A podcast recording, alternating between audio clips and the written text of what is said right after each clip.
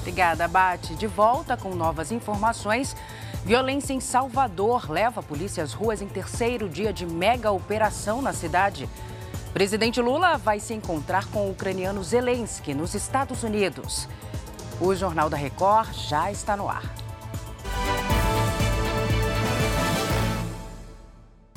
Oferecimento Consórcio Bradesco. Conquiste sua casa nova sem juros e sem entrada. Mais um dia de tensão em Salvador. Uma mega operação entra hoje no terceiro dia após a morte de um policial federal na última sexta-feira. O Henrique Terra traz os detalhes para a gente. Oi, Henrique, boa tarde para você.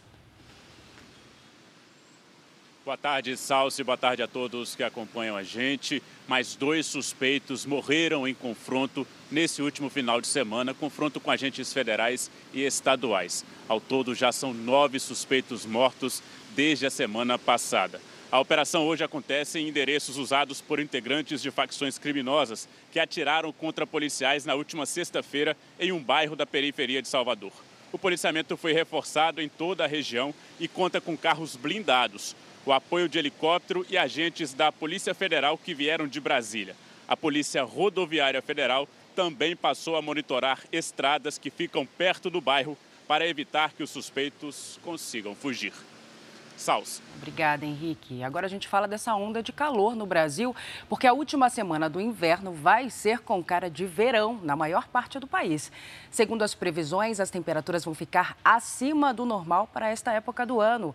Então vamos ao Rio de Janeiro conversar com a Fernanda Sanches. Ela tem mais informações sobre esse calorão que ainda vem por aí, né, Fernanda?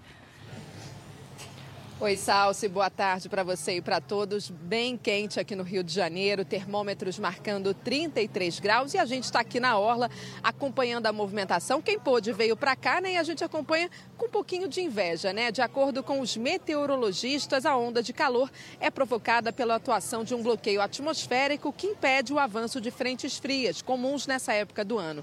A expectativa é que em algumas cidades, como Cuiabá e Mato Grosso, a temperatura passe dos 40 graus. Esse pico de calor deve acontecer no fim da semana, principalmente em Curitiba, São Paulo e aqui no Rio de Janeiro, inclusive na capital paulista, pode fazer 37 graus. Lembrando que no sábado começa a primavera.